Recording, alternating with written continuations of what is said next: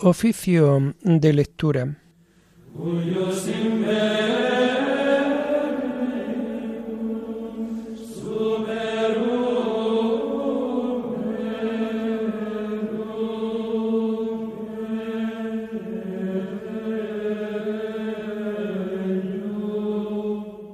Comenzamos el oficio de lectura de este sábado 4 de marzo del año 2023 sábado de la primera semana del tiempo de Cuaresma y en donde vamos a hacer conmemoración de San Casimiro. Hijo del rey de Polonia, nació el año 1458. Cultivó de manera eminente las virtudes cristianas, sobre todo la castidad y la caridad con los pobres. Gran defensor de la fe, tuvo particular devoción a la Eucaristía y a la Virgen María. Murió tuberculoso el año de 1484 en Grodno, la antigua Polonia, y está enterrado en Vilna, Lituania.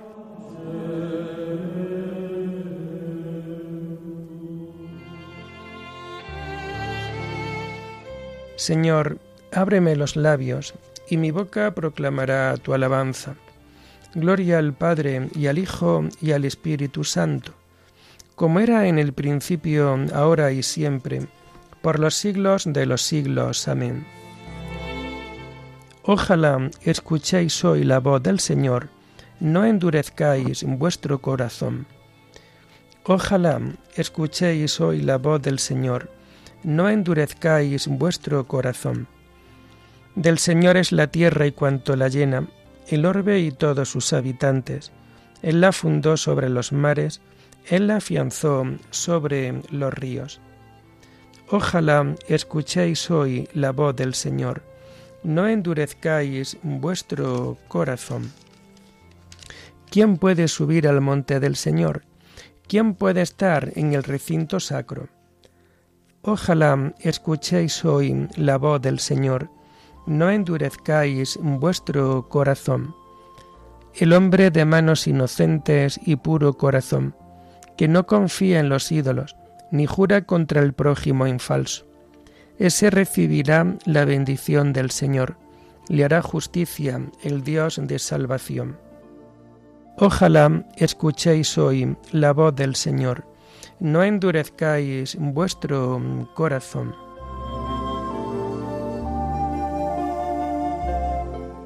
Este es el grupo que busca al Señor, que viene a tu presencia, Dios de Jacob. Ojalá escuchéis hoy la voz del Señor, no endurezcáis vuestro corazón. Portones, alzad los dinteles, que se alcen las antiguas compuertas, va a entrar el Rey de la Gloria. Ojalá escuchéis hoy la voz del Señor, no endurezcáis vuestro corazón. ¿Quién es ese Rey de la Gloria? El Señor héroe valeroso, el Señor héroe de la guerra. Ojalá escuchéis hoy la voz del Señor, no endurezcáis vuestro corazón.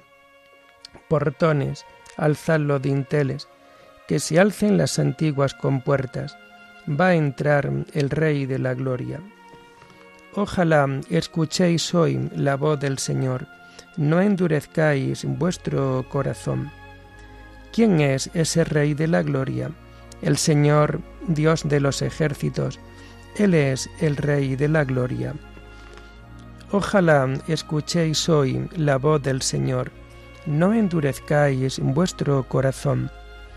Gloria al Padre y al Hijo y al Espíritu Santo, como era en el principio, ahora y siempre, por los siglos de los siglos. Amén. Ojalá escuchéis hoy la voz del Señor, no endurezcáis vuestro corazón.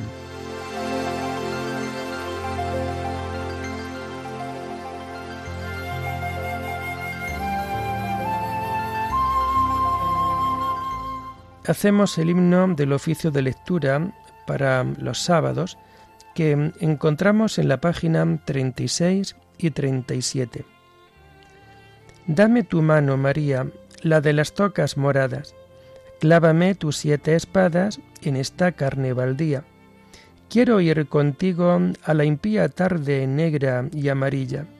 Aquí, en mi torpe mejilla, quiero ver si se retrata esa lividez de plata, esa lágrima que brilla. Déjame que te restañe ese llanto cristalino y a la vera del camino permite que te acompañe. Deja que en lágrimas bañe la orla negra de tu manto, a los pies del árbol santo, donde tu fruto se mustía. Capitana, en la angustia, no quiero que sufras tanto. Qué lejos, madre, la cuna y tus gozos de Belén. No, mi niño, no, no hay quien de mis brazos te desuna. Y rayos tibios de luna entre las pajas de miel le acariciaban la piel sin despertarle. Qué larga es la distancia y qué amarga de Jesús muerto a Emmanuel. Amén.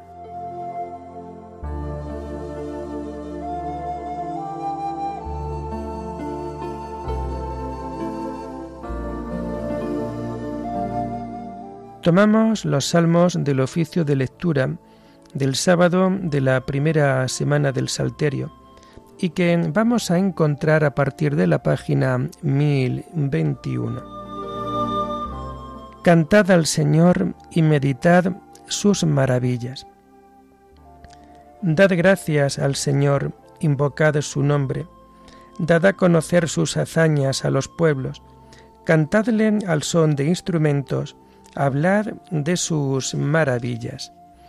Gloriaos de su nombre santo, que se alegren los que buscan al Señor. Recurrir al Señor y a su poder. Buscad continuamente su rostro. Recordar las maravillas que hizo, sus prodigios, las sentencias de su boca. Estirpe de Abraham su siervo, hijos de Jacob su elegido. El Señor es nuestro Dios. Él gobierna toda la tierra, se acuerda de su alianza eternamente de la palabra dada por mil generaciones, de la alianza sellada con Abraham, del juramento hecho a Isaac, confirmado como ley para Jacob, como alianza eterna para Israel. A ti te daré el país cananeo, como lote de vuestra heredad. Cuando eran unos pocos mortales, contados y forasteros en el país, cuando erraban de pueblo en pueblo, de un reino a otra nación. A nadie permitió que los molestase, y por ellos castigó a reyes. No toquéis a mis ungidos, no hagáis mal a mis profetas. Gloria al Padre y al Hijo y al Espíritu Santo, como era en el principio, ahora y siempre, por los siglos de los siglos. Amén. Cantad al Señor y meditad sus maravillas.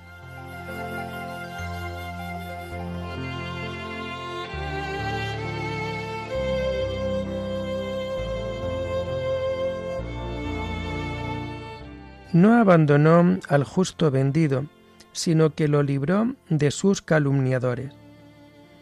Llamó al hambre sobre aquella tierra, cortando el sustento de pan por delante había enviado a un hombre, a José, vendido como esclavo. Le trabaron los pies con grillos, le metieron el cuello en la argolla, hasta que se cumplió su predicción y la palabra del Señor lo acreditó.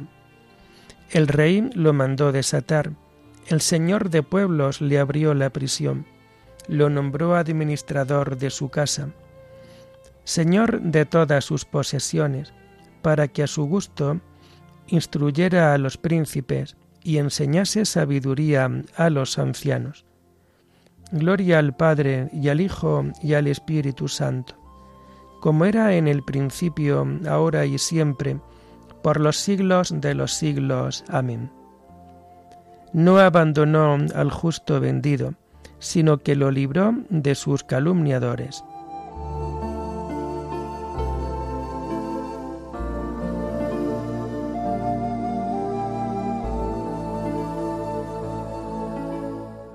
Se acordó el Señor de su palabra y sacó a su pueblo con alegría.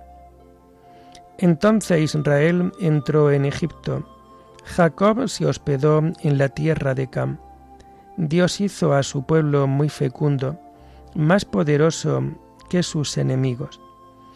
A estos les cambió el corazón para que odiasen a su pueblo y usaran malas artes con sus siervos, pero envió a Moisés su siervo y a Aarón su escogido, que hicieron contra ellos sus signos, prodigios en la tierra de Cam.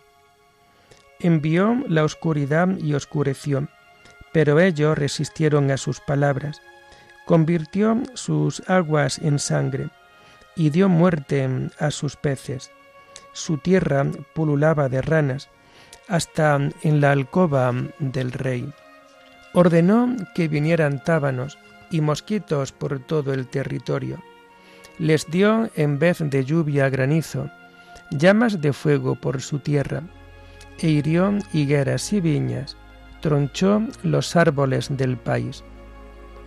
Ordenó que viniera la langosta, saltamontes innumerables, que roían la hierba de su tierra, y devoraron los frutos de sus campos.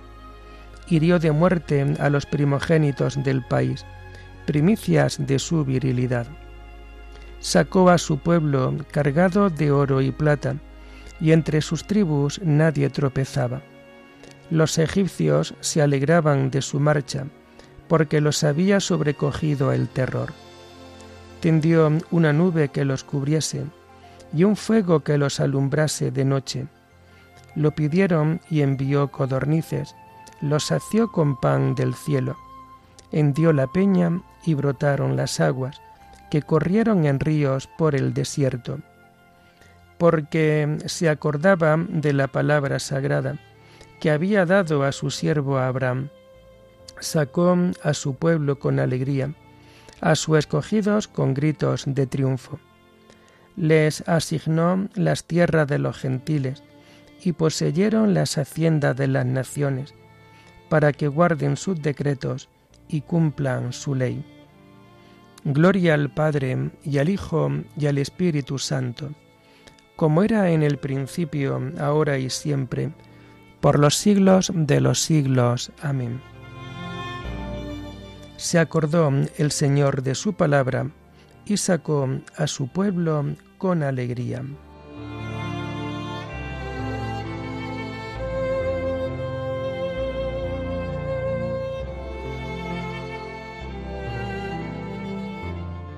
Tomamos las lecturas del sábado de la primera semana del tiempo de Cuaresma y que vamos a encontrar a partir de la página 119. El que realiza la verdad se acerca a la luz para que se vean sus obras. La primera lectura está tomada del libro del Éxodo, salida de los hebreos, leyes concernientes a la Pascua y a los primogénitos. En aquellos días, los israelitas marcharon de Ramsé hacia Sucot. Eran seiscientos mil hombres de a pie sin contar los niños, y le seguían una multitud inmensa con ovejas y vacas y enorme cantidad de ganado. Cocieron la masa que habían sacado de Egipto, haciendo hogazas de pan ácimo, pues no había fermentado, porque los egipcios los echaban y no les dejaban detenerse, y tampoco se llevaron provisiones. La estancia de los israelitas en Egipto duró 430 años. Cumplidos los 430 años, el mismo día salieron de Egipto las legiones del Señor. Noche en que veló el Señor para sacarlos de Egipto. Noche de vela para todos los israelitas por todas las generaciones. El Señor dijo a Moisés y a Aarón, Este es el rito de la Pascua ningún extranjero la comerá. Los esclavos que te hayas comprado, circuncídalos, y sólo entonces podrán comerla. Ni el criado ni el jornalero la comerán. La Pascua se ha de comer en una sola casa. No sacarás fuera nada de la carne, ni le romperéis ningún hueso. La comunidad entera de Israel la celebrará. Y si algún forastero que vive contigo quiere celebrar la Pascua del Señor, hará circuncidar a todos los varones de su casa, y sólo entonces podrá tomar parte en ella. Será como un indígena, pero ningún incircunciso la comerá. La misma ley vale para el indígena y para el forastero que vive con vosotros. Y Moisés dijo al pueblo, Cuando el Señor te introduzca en la tierra de los cananeos, como juró a ti y a tus padres, y te la haya entregado, dedicarás al Señor todos los primogénitos. El primer parto de tus animales, si es macho, pertenece al Señor. La primera cría de asno la rescatarás con un cordero. Si no la rescatas, la desnucarás pero los primogénitos de los hombres los rescatarás siempre. Y cuando mañana tu hijo te pregunte qué significa esto, le responderás, con mano fuerte nos sacó el Señor de Egipto de la esclavitud. El faraón se había obstinado en no dejarnos salir. Entonces el Señor dio muerte a todos los primogénitos de Egipto, lo mismo de hombres que de animales por eso yo sacrifico al Señor todo primogénito, macho de los animales, pero los primogénitos de los hombres los rescato. Será para ti como señal sobre el brazo y signo en la frente de que con mano fuerte te sacó el Señor de Egipto.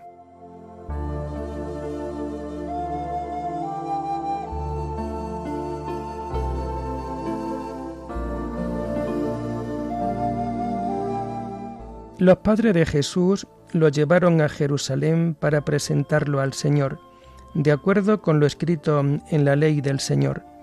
Todo primogénito varón será consagrado al Señor. Ofrecieron por él al Señor un par de tórtolas o dos pichones.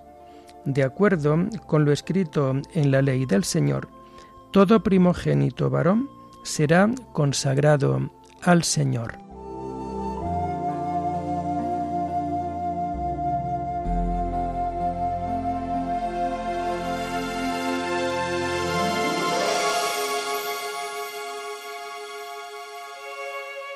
La segunda lectura está tomada de la Constitución Pastoral Gaudium et Spes sobre la Iglesia en el mundo actual del Concilio Vaticano II. Los interrogantes más profundos del hombre. El mundo moderno aparece a la vez poderoso y débil, capaz de lo mejor y de lo peor pues tiene abierto el camino para optar entre la libertad o la esclavitud, entre el progreso o el retroceso, entre la fraternidad o el odio. El hombre sabe muy bien que está en su mano el dirigir correctamente las fuerzas que él ha desencadenado y que pueden aplastarlo o salvarlo. Por ello se interroga a sí mismo. En realidad, los desequilibrios que fatigan al mundo moderno están conectados con ese otro desequilibrio fundamental que hunde sus raíces en el corazón humano. Son muchos los elementos que se combaten en el propio interior del hombre. A fuer de criatura, el hombre experimenta múltiples limitaciones. Se siente, sin embargo, ilimitado en sus deseos, y llamado a una vida superior. Atraído por muchas solicitaciones, tiene que elegir y que renunciar. Más aún, como débil y pecador, no es raro que haga lo que no quiere y deje de hacer lo que querría llevar a cabo.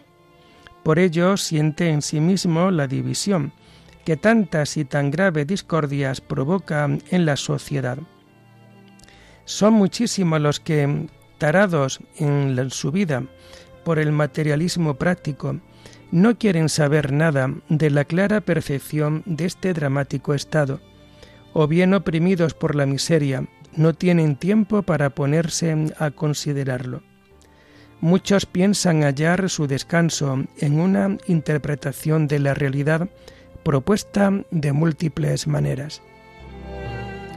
Otros esperan del solo esfuerzo humano la verdadera y plena liberación de la humanidad y abrigan el convencimiento de que el futuro reino del hombre sobre la tierra saciará plenamente todos sus deseos.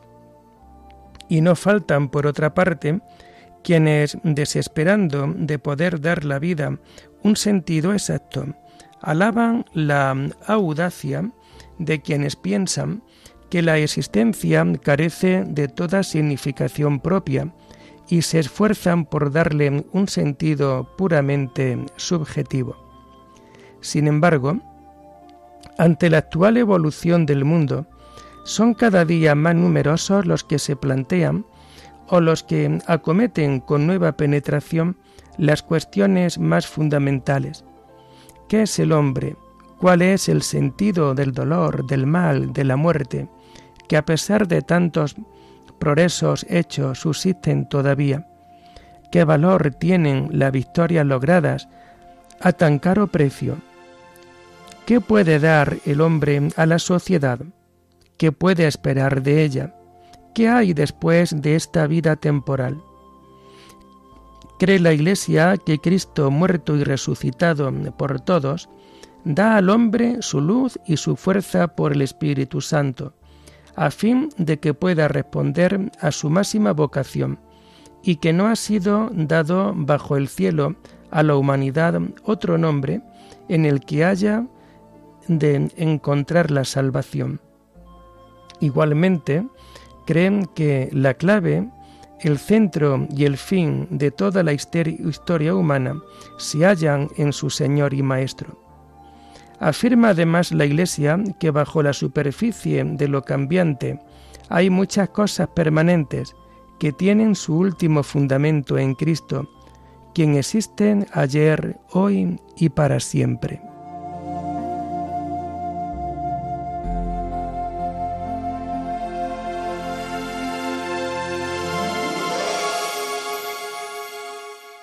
¿Dónde está muerte tu victoria? ¿Dónde está muerte tu aguijón? El aguijón de la muerte es el pecado. Demos gracias a Dios que nos da la victoria por nuestro Señor Jesucristo. El Señor es bueno para los que a Él esperan y lo buscan. Demos gracias a Dios que nos da la victoria por nuestro Señor Jesucristo. Amén. Hacemos también en este día la conmemoración de San Casimiro y hacemos su lectura propia que vamos a encontrar en las páginas 1398 y 1399 de la vida de San Casimiro escrito por un autor casi contemporáneo. Invirtió su tesoro según el mandato del Altísimo la sorprendente, sincera y no engañosa caridad de Casimiro, por la que amaba ardientemente al Dios Todopoderoso en el Espíritu, impregnaba de tal forma su corazón que brotaba espontáneamente hacia su prójimo. No había cosa más agradable y más deseable para él que repartir sus bienes y entregarse a sí mismo a los pobres de Cristo, a los peregrinos, enfermos, cautivos y atribulados. Para las viudas y huérfanos y necesitados, era no solamente un defensor y un protector, sino que se portaba con ellos como si fuera su padre, su hijo o su hermano.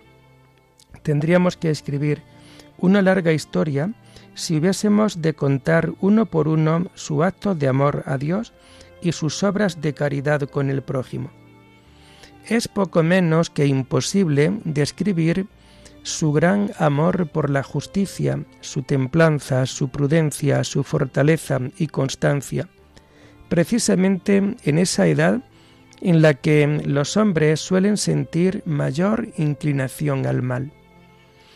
A cada paso exhortaba a su padre al rey a respetar la justicia en el gobierno de la nación y en el de los pueblos que le estaban sometidos. Y si alguna vez el rey por debilidad o negligencia incurría en algún error, no dudaba en reprochárselo con modestia. Tomaba como suya las causas de los pobres y miserables, por los que la gente le llamaba defensor de los pobres. A pesar de su dignidad de príncipe y de nobleza de sangre, no tenía dificultad en tratar con cualquier persona, por humilde y despreciable que pareciera.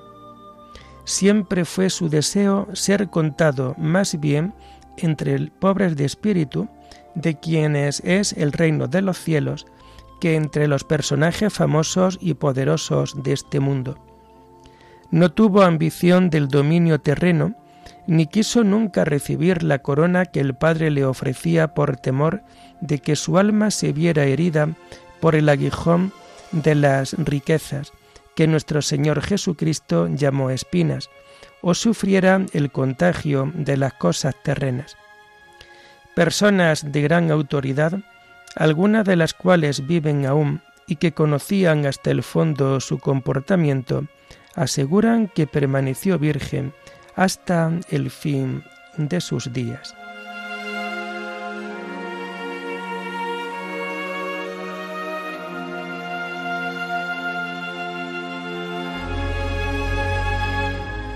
Invierte tu tesoro según el mandato del Altísimo, y te producirá más que el oro. Practica la justicia, la piedad, la fe, el amor, la paciencia, la delicadeza, y te producirá más que el oro. Oremos. Dios Todopoderoso, sabemos que servirte es reinar por eso te pedimos que concedas por intercesión de San Casimiro vivir sometidos a tu voluntad en santidad y justicia. Por nuestro Señor Jesucristo, tu Hijo, que vive y reina contigo en la unidad del Espíritu Santo, y es Dios por los siglos de los siglos. Bendigamos al Señor. Demos gracias a Dios.